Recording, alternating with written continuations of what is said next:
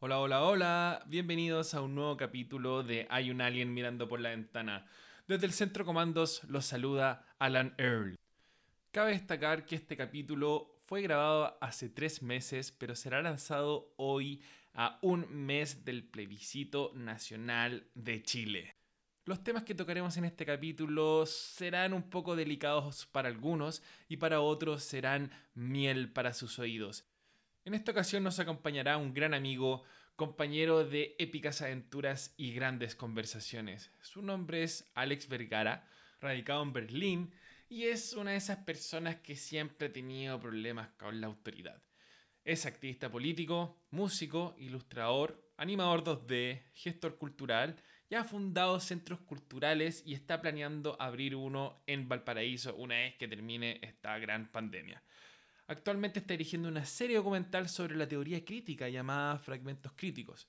Está lanzando no uno, sino dos discos, uno con su banda holandesa llamada Jolly Mangos y el otro es un disco solista que se llama La Banda y Romero. Como se pueden dar cuenta, en este capítulo nos vamos a poner un poquito políticos. Es por eso que queremos hacerle una pregunta a nada más y nada menos que a la primera dama de Chile. ¿Cómo cree que el inicio del estallido social en Chile fue? Como una invasión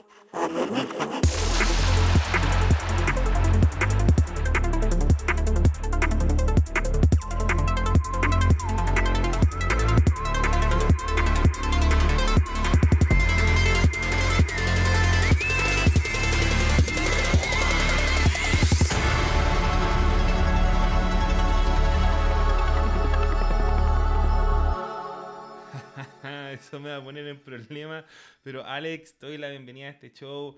Hola Alex, ¿cómo estás? Bien, gracias Alan. Eh, qué linda intro. Vale por aquello. Alex, cuéntanos, ¿dónde estás ahora? ¿Dónde estás pisando? ¿Dónde están tus pies? Eh, me encuentro en mi estudio, en mi departamento en Berlín, la Oriental. Bueno, tú ahora estás en, en Berlín, en tu departamento estudio. Allá seguimos con coronavirus, pero no estamos en cuarentena total, ¿verdad? No, acá la cosa ya está bajo control, acá ya la gestión fue abismantemente superior que, que lo que está sucediendo en Chile. Como que lo que más me, me, me, me impacta todo esto, que un Mañalich post estallido social diga que no sabía que existía tanta pobreza y hacinamiento en Chile cuando prácticamente la pega del gobierno es saber esos indicadores. Entonces, como disculparse por algo que todos sabíamos y como que no hacer nada al respecto y, salirse del cargo después de eso. Entonces, eh, da como luces de una como dices tú, quizás hay algo detrás de todo esto para eh, la fecha del plebiscito que tanto necesitamos en Chile. Y eso es algo que yo quería preguntarte. Eh, una vez conversando contigo, tú me decías que desde chico que vas a las marchas, mientras yo me quedaba en mi casa viendo tele, tú estabas en Plaza Italia marchando con los pingüinos, luchando por el derecho a la educación y, cuéntame un poco, ¿cómo, ¿cómo, te nació todo esto siendo tan chico y viviendo un poco como en una burbuja en un colegio un poco más, un colegio privado? Si bien el colegio alemán es muy abierto de mente, de igual manera pasa lo que pasa. Entonces, ¿cómo, cómo nació esta cosa en ti? ¿Por qué fuiste a esas marchas? ¿En, en qué momento empezó a nacer esta esta como eh, eh, incomodidad de lo que está sucediendo y decidir hacerte parte de esa lucha que te motivaba. El sentimiento de, de justicia creo que es una, un, un, sentimiento que muchos tenemos, no todos, pero muchos tenemos. Y desde chico en Chile yo veía la injusticia, la, se veía en la calle, la, la, la vivía yo desde el lado privilegiado, ¿me entiendes? Y la empatía que me enseñó mi madre me llevó a sentir hacia ese lado. Ahora, el, el, cuando me empecé a politizar fue gracias a, a la cultura, fue gracias a la, a la, música, fue gracias a leer. sobre todo la música, ¿te acuerdas de, de Escape o de, lo, de Los Miserables? De, que básicamente la, la, la conciencia del, del, de, los, de los pueblos que se mueve como topos por debajo de la tierra, ¿me entiendes? Como el, está el sistema que el sistema feliz de, de arriba de la tierra, pero por debajo la, la, injusticia, la infelicidad se mueve a través de la cultura, de, de la, sobre todo mm. para mí, la música. Claro, así llegué a eso y también a través de eso también llegué a la música. Y las primeras veces que marchaste, ¿qué sentiste? ¿Cómo lo viste? ¿Te inspiró a seguir haciéndolo? Sí, bueno, mi camino de activista partió básicamente el, para la PEC del 2000, ¿cuándo fue el 2005? Creo que fue, o el 2004, no me acuerdo. Cuando hablan de globalización. Claro, cuando eh, todavía existía el, el sueño del, del, capitalismo neoliberal, que era el camino, ¿me entiendes? Que era, el, que era ese, ese sueño del, del crecimiento económico como vía de desarrollo. Cuando, mm. Y cuando todavía se discutía en... Me acuerdo que lo discutía con, con amigos y todavía en parte tengo amigos que lo defienden. Discutíamos sobre esos temas y hoy día ya esos temas son, ya, ya, ya quedó claro que ese no fue el camino que nos trajo, que, bien, que si bien el capitalismo en sí, el capitalismo neoliberal nos, nos trajeron un par de beneficios que, son, que vale la pena recalcar también, no son y nunca fueron el, el, el camino hacia el final del, del hacia, hacia el, el goal, ¿cachai? Hacia el, el goal de justicia social, hacia el goal de, del derecho de ser feliz, básicamente. Como que al final lo que pasó fue que maximizar las utilidades de los inversionistas hizo que los gerentes no fueran por el, bien de la sociedad o, o, incluso el bien de la compañía, sino que su bono a fin de año que depende del valor de la acción en ese momento. Entonces, ese incentivo perverso, yo encuentro, hizo que muchas empresas hicieran cosas no legales para nada, solo para que el precio de la acción subiera y su bono fuera máximo, sabiendo que siempre van a poder contratar los mejores abogados del mundo para que la pena que haya se minimice y, o incluso no haya, o lo manden a clases de ética. Claro, es ridículo. Claro, y eso, eso va bajo la, la, la, premisa de que vivimos en un mundo con recursos infinitos, que, que, vivimos en un. que la economía se mueve afuera de un, de un marco ecológico. Eso es lo que. Eso es un, un punto que a mí me, me, me carcomía la cabeza desde chico, ya que, el, que, pens, que pensábamos que economía era algo ajeno al, al contexto ecológico en el que vivíamos, al contexto de recursos ecológicos que vivíamos. Y como si eso, como si la economía, al estar ajena al, al, contexto ecológico, eh, también era ajena a las consecuencias humanas que, la, que el, el, abuso de la ecología traía para el ser humano y últimamente para el, para el goal de, de la felicidad y, y, de, y, de, la felicidad de todos. ¿Entendí? Pasa que o sea, es como matemática simple. Eh, crecimiento infinito en un ambiente finito no es sustentable a largo plazo. No lo va a hacer. Claro. A mí siempre me, me, me, eh, me miro para atrás y, y, me causaba mucha curiosidad y como un poquito descontento que cuando yo era chico, me acuerdo, eh, botábamos muchos papeles en el suelo del patio del colegio.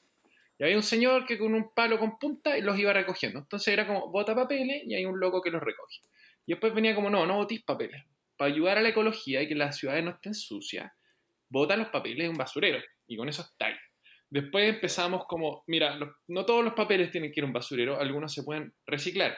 Y ahora estamos como, hay que cambiar el sistema económico entero porque esta cuestión no da abasto. Y, y con un amigo también conversamos que si, si todo parara hoy, tenemos suficiente para vivir para siempre. Hay autos que se pueden reparar para todos. IPhones que pueden durar para siempre si les cambiamos, no sé, la batería. Existe todo. Entonces, como seguir produciendo para que nosotros sigamos descartando y vayamos comprando eternamente cosas nuevas, no tiene ningún sentido y es como este nuevo cambio de mentalidad que la gente tiene, pero igual es una lata porque yo no, no veo formas de qué, qué, qué hacer con lo que voto con todo lo que voto. Hay millones de cosas que no se pueden ni reciclar. En Chile, por ejemplo, las municipalidades solo reciclan el 40% de las cosas que van a los puntos limpios, básicamente porque no todo se puede reciclar en esa empresa que está buscándolo. Hay otras empresas que he conocido que reciclan hasta 100 cosas. 100 cosas, pues, Alex, ¿cachai? Alex. Entonces, está todo ahí en nuestras manos para lograrlo. Pero como hablábamos en el otro programa, va a haber una transición un poco mala entre medio, un poco incómoda para muchos, cómoda para los de siempre, en que este modelo va a cambiar y nos vamos a, tener que adaptar. O sea, ahora en Chile está lloviendo como no ha llovido en, dos años y ya está todo inundándose y es como mucha lluvia y después de un año de dos, tres años de mucha sequía. Y así vamos con, con, con, estos cambios de clima extremos en que nos van a ayudar, yo digo ayudar porque es como la única palabra que puedo usar en esto, en el despertar, en este como cambio de conciencia que se empezó a vivir en Chile el año pasado. Claro, ahora ojo, quiero, quiero interrumpir ahí porque el, el proceso no, no, se, no se ha terminado. Es del pueblo y el pueblo verá cuando, cuando se termina, no una pandemia, no las malas políticas de los gobiernos de turno. A mí cuando, cuando joven se reían de mí cuando yo hablaba de la, de la economía basada en recursos. Sobre todo los economistas se reían de mí. Era imposible, porque ¿cómo, ¿cómo vaya a hacer eso si el capitalismo funciona distinto? Bueno, ahora vimos que es la única opción que tenemos, ¿me entiendes?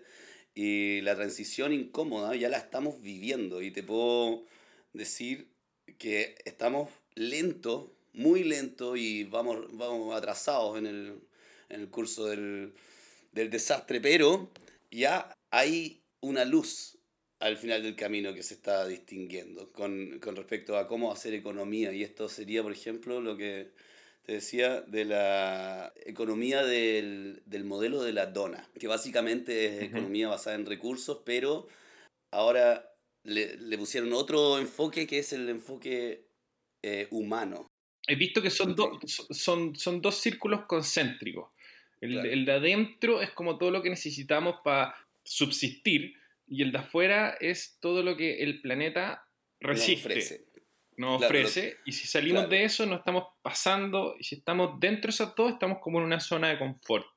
Claro, y esa, esa zona de confort es la que le dicen el safe and just space for humanity. Safe and just space for humanity. Claro, y eso significa que afuera del, del, de la dona hay que hay puntos como hay el, la regulación climática, el, los ciclos de agua y de nitrógeno, por ejemplo, que son e, esenciales para el, el, funcionamiento del planeta.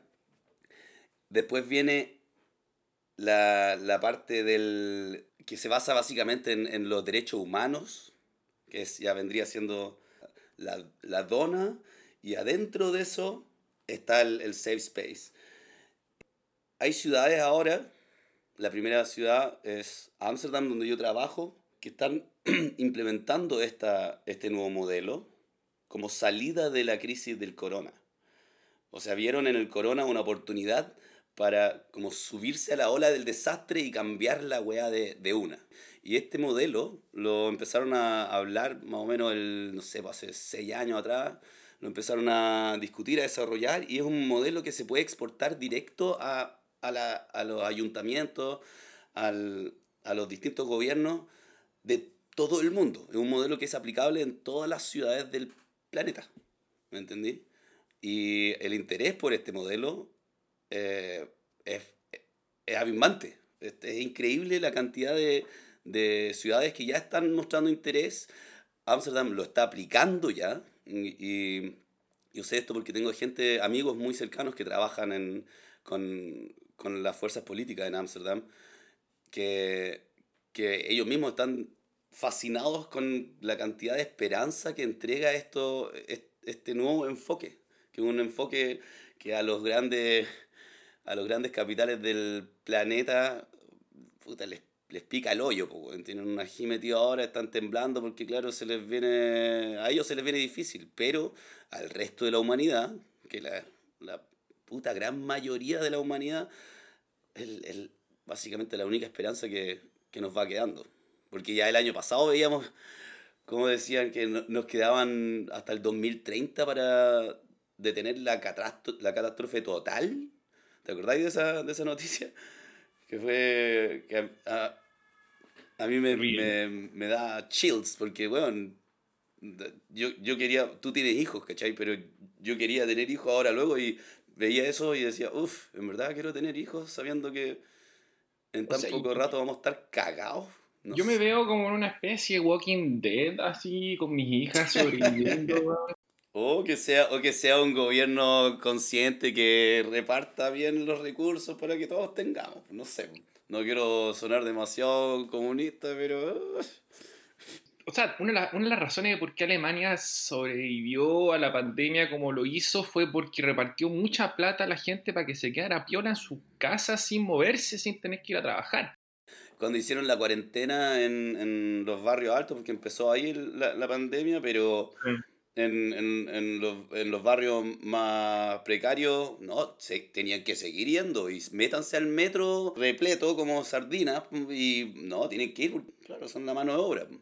Bueno, y muchos se contagiaron en la casa de sus patrones.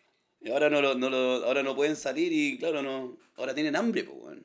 Yo quería agregar un ejemplo que estáis tú diciendo de, de que nos quedan ocho años y que lo encuentro así abismalmente terrible bosques que mi abuela siempre me hablaba, eran unos bosques creo que de, una especie de pino, que en esos pinos le llega un escarabajo del pino, creo que se llama, y que se mete y mata al árbol. En todas las heladas que hay todo los inviernos, la gran mayoría de esos escarabajos se mueren por el frío. La gran mayoría. Y mi abuela me decía, oye, pucha, este año no hubo suficiente frío para matar a los escarabajos. Esto fue hace caleta, yo era chico, ¿cachai? Eh, siguiente año, siguiente vez que la veía, siempre hablaban los carabajos que no había ni que cada día más y que el frío nunca bajaba y todo. Y ahora el frío sí que no está bajando por el calentamiento global. Y eh, estiman que el 50% de ese bosque está muerto. Muerto, pues, Eso ha generado que hayan, obviamente, en la época de incendios forestales, hayan incendios forestales más grandes y más brígidos. Lo que está haciendo es que eleva cenizas tantas cenizas que están llegando a un glaciar que está más allá.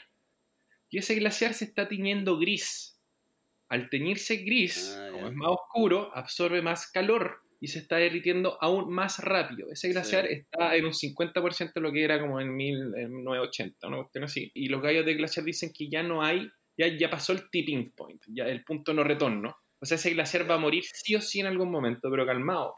Ese glaciar es el responsable de darle el agua a, según decían ahí, la mitad de Estados Unidos Oriental. La mitad, ¿cachai? O sea, va a llegar un punto, ah. sí o sí, que la mitad de Estados Unidos Oriental se va a quedar sin fucking agua. Y ahí es cuando empieza Walking Dead, ¿cachai? Todo arrancando dónde está el agua. Pide la Coca-Cola que haga más agua. Ah, a mí suena karma esa weá. Eso es, bueno, total, pero el problema es que va a pasar en otros lados también. Y ese es lo que llaman el feedback loop, que no está siendo considerado en estos ocho años que tenemos. Yo estoy cultivando acá, yo estoy viviendo donde mi suegra en una parcela y nos pusimos a cultivar todos, ¿cachai? O sea, tenemos que aprender estas habilidades de cultivar y de generar nuestra propia comida ya. ¿cachai? Ojalá que todos los colegios se pongan las pilas y le empiecen a enseñar a toda la gente esa cuestión, ¿cachai? Porque, bueno, cada metro cuadrado de comida nos va a ayudar. Dijiste una cosa que me parece remarcable, que el aprender habilidades. Esa va a ser el, el, futuro. Por ejemplo, nosotros hoy día, cuando tú vas a un instituto técnico o vas a la universidad, tú aprendes tu habilidad que es súper puntual. Con un amigo que vive en Santiago, Nicolás del Valle, estamos empezando a cranear la idea para hacer un, un instituto en Valparaíso instituto slash centro cultural, donde los jóvenes van a poder ir a aprender su disciplina, una disciplina como digamos filosofía o matemática, lo que, lo que, lo que quieran estudiar básicamente, pero nosotros queremos entregarles también habilidades que en, en, institutos normales, universidades normales, no le entregarían, ¿cachai? Justamente para taclear un poco ese, ese tema también. Entonces, por ejemplo, tú irías al instituto, aprende filosofía, convención, eh, gardening, ¿cachai? Aprender a cultivar tu, tu, tu. O, o convención, eh, eh, trabajar el- lo- los metales, o, ¿me entendí? Como para generar una nueva, una nueva forma de, de hacer so- sociedad, básicamente. Que todos tengan habilidades que apañen al, al humano en el futuro. ¿Me entiendes? Habilidades crudas y, y habilidades del espíritu, como le dicen acá. Sí. ¿Cachai? Sí, qué bueno que tocaste el tema del espíritu. Al llegar a este como nuevo mundo va a requerir un cambio de conciencia. Y, y los que cambien de conciencia la van a tener, entre comillas, más fácil de los que sigan en la Matrix. Porque van a estar muy perdidos. Va a llegar y va a estar, van a estar muy, muy, muy, muy perdidos. Y lo que estás diciendo tú me, me hace sentido porque, por ejemplo, yo estudié construcción, pero nunca tocamos hormigón. En verdad para un ramo, pero hicimos una muestra de hormigón de 20 centímetros de alto con 5 centímetros de radio. Nada más. Y yo no sé construir. O sea, si tú me decís, Alan, construye una casa con tus propias manos, yo no tengo idea, cero Claro. experiencia en el oficio. Claro. Tiene que venir una ola gigantesca de educación a todo el mundo para que, para que esto suceda. ¿no? Y esa ola también tiene que ser cultural, hermano. Tiene que ser cultural. Tiene que ser artística, de todas formas. Yo creo que, Por- de hecho, el primer paso hacia ahí, si, si es que tú dices, yo me estoy preparando para, para aquello, te aseguro que en algún, alguna parte de tu pasado fue la cultura la que te llevó al entendimiento que te, te trajo estas decisiones, ¿cachai? Estoy seguro de aquello. Sí. Cultura, te referís como las artes, no sé, pues incluso los libros, la entretención, Claramente. música, Sí. todo el rato. O sea, estas cosas no, no, no se le ocurren, creo que a nadie sentado pensando. ¿Cachai? O sea, tenéis que tener una, una ola de información y cultura y tenéis que tener la, la, la curiosidad para investigarlo y, y- y leer y, y tenemos una vida. O sea, hay, hay un tiempo aco- acotado que podemos aprender cosas y hay que tratar de, de- de absorber todo esto y hablar con gente también que también lo esté haciendo. Y que ellos te aconsejen un poco, una curatoría en- entre comillas.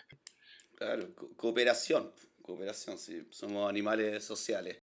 Y lo que decías tú, como, que el futuro es cooperativo.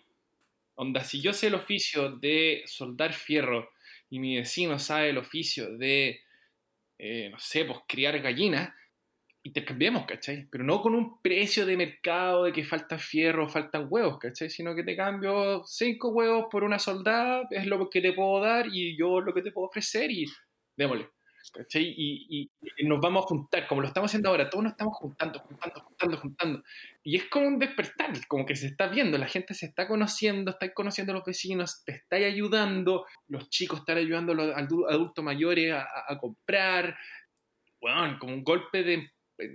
Después del estallido, este es como el segundo, que es como un golpe de empatía super heavy a la gente y, y entre más dure la pandemia, más se va a quedar embebida en nuestro ser. Mi proyecto en Holanda, mi banda, nosotros ahora en tiempos de pandemia, ya, claro, se nos acabaron todos los conciertos. Un desastre.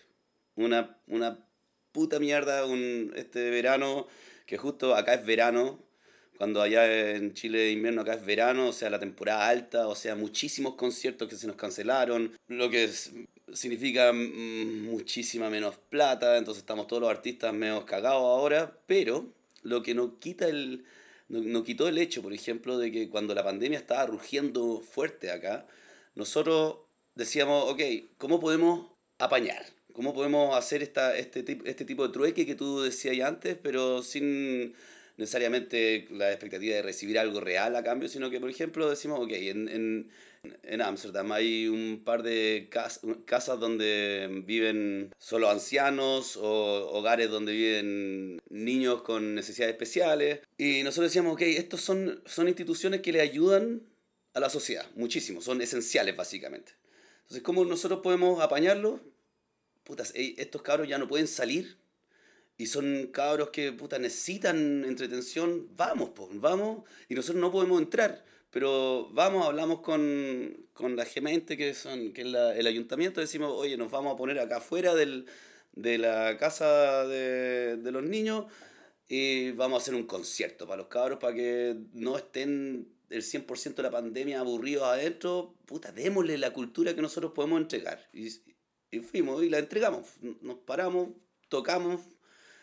Básicamente, o sea, fue, fue gratis, pero gratis es una palabra que no encaja mucho porque nos entregó muchísimo también y una forma de retribuirle a la sociedad el trabajo que estaban haciendo ahí en, en, este, en estas instituciones puntuales. Y en, en la cultura todos, todos hemos hecho eso.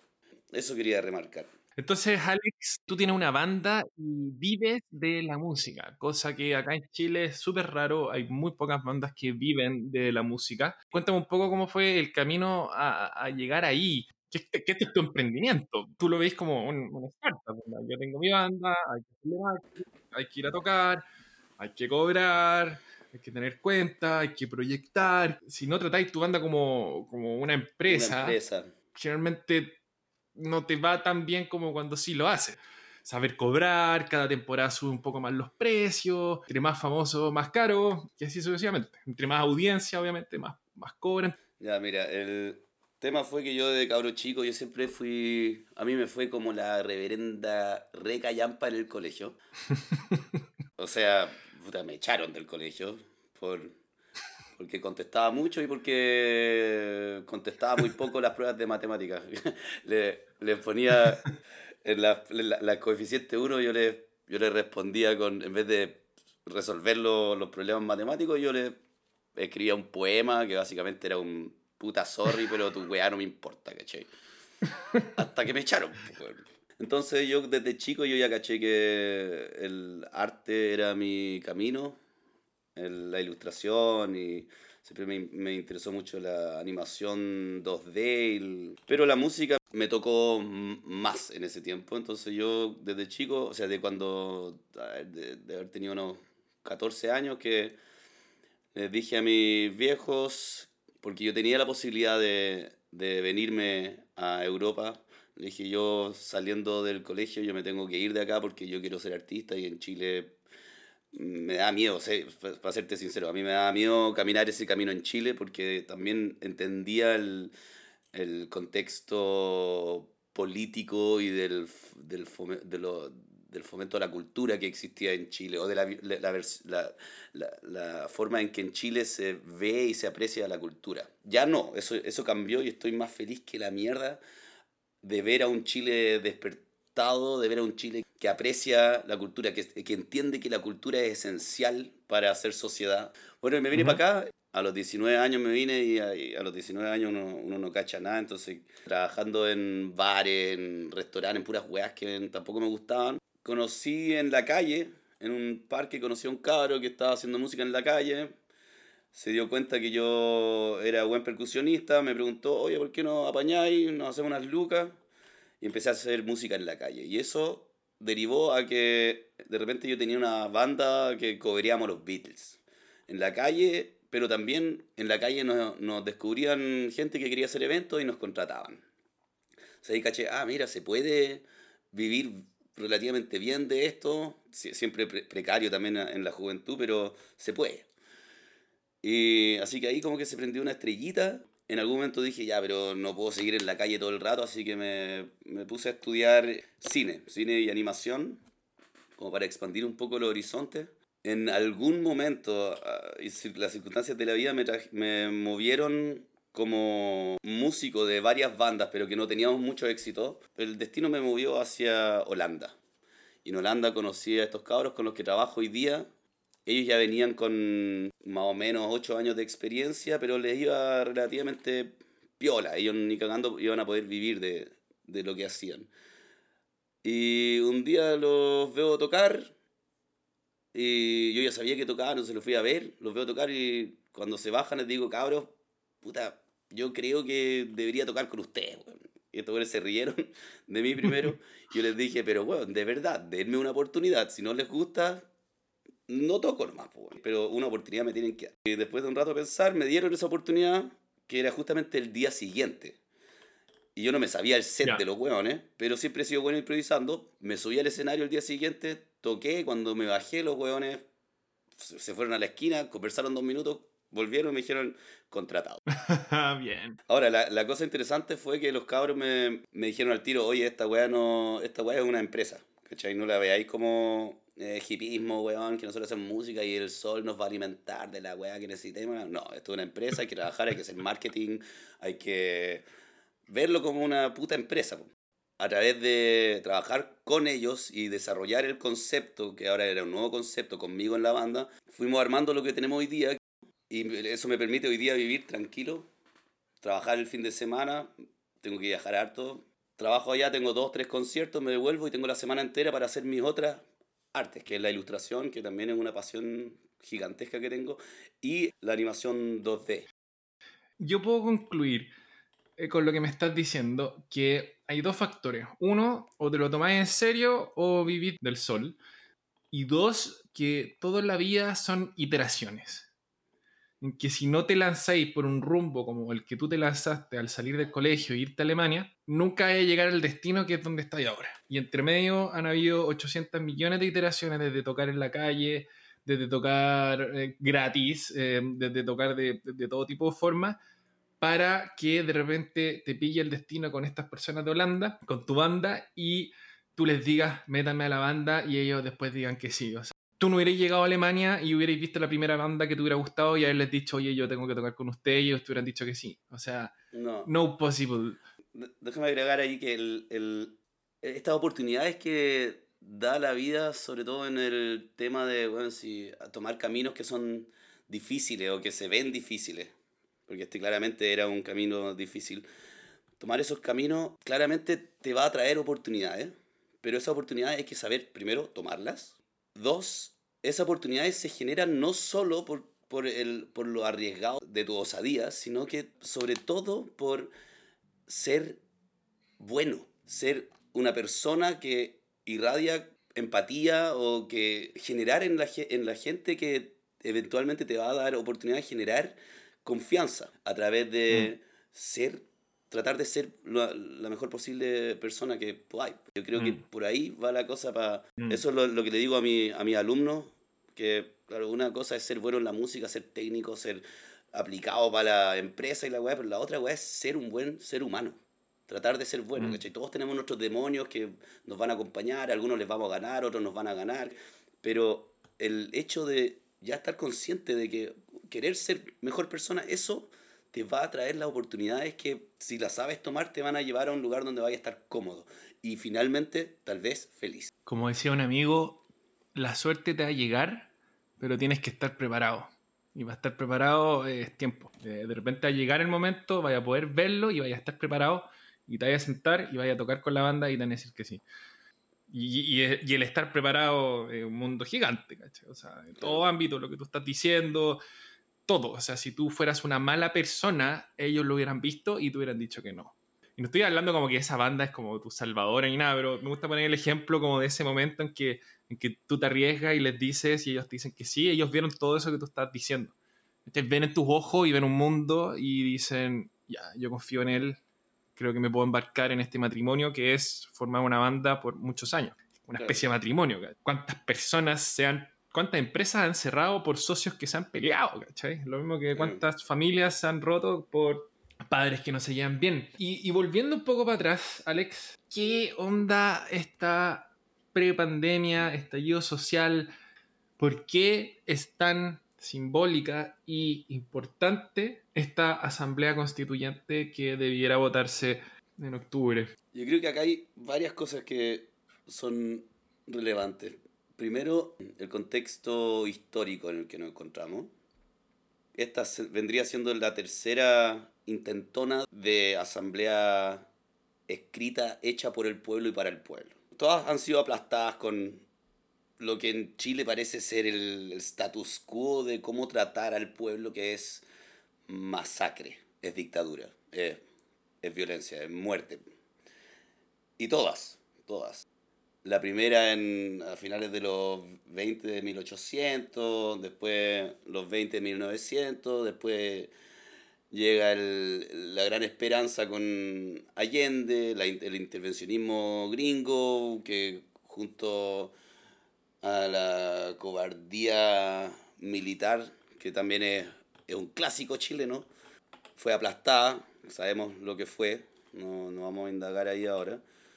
Y ahora el, estamos nuevamente maduros como pueblo, estamos maduros para escribir nuestra propia constitución, estamos después de 30 años de protesta, después de yo vi tantas protestas que todas se todas aunque hayan sido legales, aunque hayan sido pacíficas, siempre fueron eh, disueltas con luma y con lacrimógena y con el carro lanzagua. Siempre. Es, así el, el, el modus operandi del, del, Estado.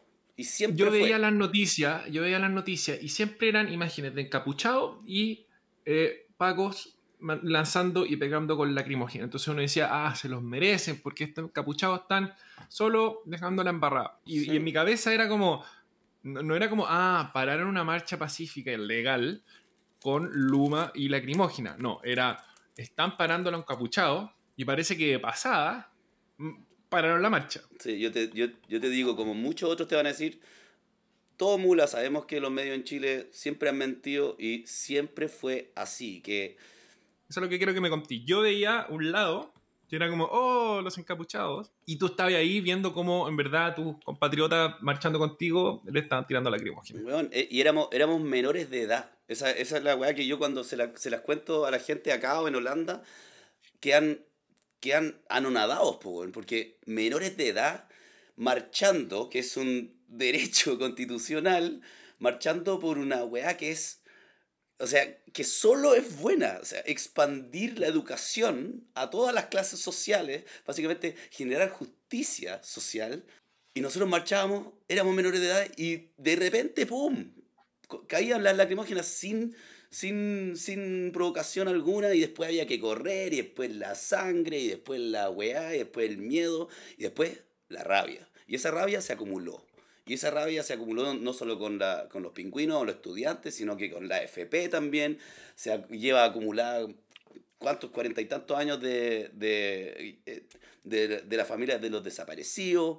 Entonces, ahora ya estamos, ya estamos listos para escribir esta constitución. Y esta constitución va a ser especial. Si esta constitución se escribe, sería realmente la primera escrita sin poder político, sin los poderes políticos escribiendo. Sería hecha por el pueblo y eso nunca ha pasado en el mundo, en la historia. Nunca ha pasado en el mundo. En la historia que el pueblo, sin partidos manejando la weá, que ahora, puta, como, como va la cosa, parece que sí va a terminar siendo así, pero yo creo que es importante e imperativo que sigamos luchando por, el, por nuestro derecho de escribir la constitución sin los zánganos culiados que nosotros queríamos sacar el, desde el 18 de octubre. Porque si la logramos, no es solo una constitución, no, no, no va a ser solo la constitución más moderna del planeta, más verde del planeta, no, va a ser el final de la creencia en este salvaje capitalismo neoliberal en el, en el mundo entero. Va a, ser la, va a ser la prueba de que esta weá no funcionó y va a ser la prueba de que los pueblos del mundo van a poder hacer ese cambio que en Chile ahora estamos luchando. Por eso es importante no escribir la constitución con esa gente, porque la gente que está en la política concibe el mundo a través de los mecanismos políticos, que son el oportunismo, que son el, bueno, el chaqueteo, que son, bueno, mantenerse en, en, las posiciones de poder y no el mm. fin último que es el, el, bien para la sociedad. Entonces ahí hay mm. que... Por eso es importante que no que esos hueones de mierda, y lo digo, loco, lo que esos conches su madre no participen en este proceso, porque esos culiados no son, no son el pueblo, Y además, está tan desconectado el sistema, o sea, la élite política, están tan, desconectada, eh, desconectados del pueblo que es, es como si de verdad no entendieran. Ahora, pongámonos la, la, la polera del COVID, ¿ya? Como ya la weá es una mierda, pero no solo en Chile ha demostrado las falencias del capitalismo. No solo en Chile ha demostrado las falencias del... No solo en Chile, en el mundo entero, esto trae una consecuencia positiva que yo quiero creer mucho, en, que es el, el hecho de que esta pandemia, uno, nos haya demostrado que tenemos que trabajar unidos en, temas internacionales. ¿ya? O sea, romper un poco el paradigma de la nación. Mm. Y la otra es las posibilidades que abre esa, esa, ese entendimiento de, romper ese paradigma. No solo el, el, trabajo necesario en conjunto internacional, sino que el trabajo nacional también. Darse cuenta, weón, de... Hay weas esenciales que no podemos dejar en la negligencia total, como ha sido la educación, como ha sido la salud. Ese tema ataca el núcleo, básicamente, del neoliberalismo. Entonces yo quiero creer que el, el COVID nos va a traer un despertar más allá, más profundo del un cambio de paradigma que puta que nos va ojalá llevar a salirnos de, es que el mundo está para la cagada, pues salirse de esta weá, pues, porque en verdad mm. cuando chicos sabíamos ya igual el mundo está para la cagada, las guerras son malas y la weá, pero ahora esta weá parece parece un chiste ya. La weá para dónde mm. la weá es un desastre, pues, yo quiero creer eso. Bueno, hemos llegado al final del capítulo. Estuvo muy, muy interesante. Qué ganas de seguir conversando más. Vamos a tener que dejarlo hasta acá. Alex, no sé si quieres decir unas últimas palabras antes del cierre del capítulo. Quiero agradecerte por invitarme, porque sí, qué bacán, qué bacán que estoy haciendo esto. Creo que es una buena iniciativa también ponerse hoy día en el en los pantalones del, del creador es más esencial que nunca y sobre todo si la creación de uno empuja al, en tu caso, al oyente a la reflexión o a la discusión, solo positivo. Así que felicidades, es increíble lo que estáis haciendo y gracias por invitarme. Bueno, Alex, muchas gracias por acompañarnos a este capítulo de Hay un alien mirando por la ventana. Le agradezco a todos los oyentes por haber llegado hasta acá. Y no se olviden de ayudarnos con una mano, compartiendo este mensaje, compartiéndolo en las redes sociales, dándole follow en Spotify. Y nunca está de más mandar algún comentario que les gusta, que no les gusta, ya que yo los leo todos y mejoro el siguiente capítulo. Hay que darse cuenta que esto es un, es un trabajo de iteraciones y yo estoy aprendiendo y pasándolo bacán haciéndolo pero también quiero que cada vez el contenido que vayamos creando sea mejor para los oyentes, tanto terrícolas como alienígenas. Así que les mando a todos un gran abrazo y gracias por acompañarnos en este capítulo. ¡Chao!